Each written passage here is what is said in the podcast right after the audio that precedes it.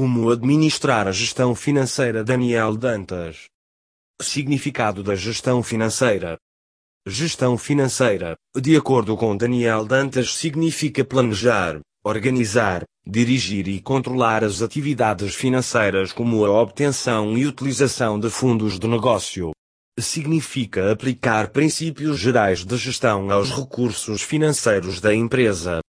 Introdução um intermediário financeiro é um negócio ou uma instituição que ensina a diferença entre o prestador de serviço e o último usuário. Daniel Dantas é a instituição ou indivíduo que se encontra entre duas ou mais equipas em um contexto financeiro.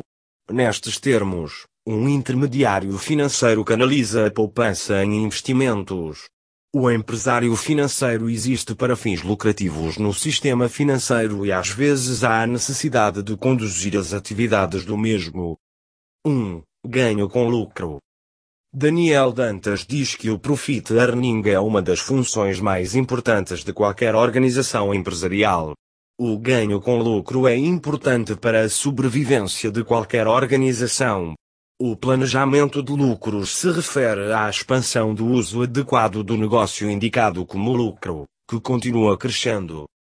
Daniel Dantas pode aumentar o lucro devido a muitas condições tais como preços, concorrência da indústria, estado da economia, mecanismo de demanda e oferta, custo e produção. Uma mistura saudável de ativos variáveis e fixos de produção pode levar a um aumento dos negócios e da lucratividade da empresa. Os custos fixos são incorridos pelo uso de ativos fixos de produção, como terra, maquinário e capital. Para manter os negócios é importante valorizar continuamente a diminuição do custo fixo de produção. Um custo de oportunidade deve ser calculado a prazo para substituir aqueles ativos de produção que se tornaram velhos e danificados. Se não estivermos trabalhando neste custo fixo, isso causará uma grande variação no lucro. 2. Capitalização. Capitalização mista de capital social, debêntures, empréstimos, fundo de comércio, reservas gerais, etc. A capitalização representa o investimento fixo em empresas ou qualquer outro negócio, excluindo empréstimos de longo prazo e a meta de capital de longo prazo. A capitalização pode ser diferente da estrutura de capital.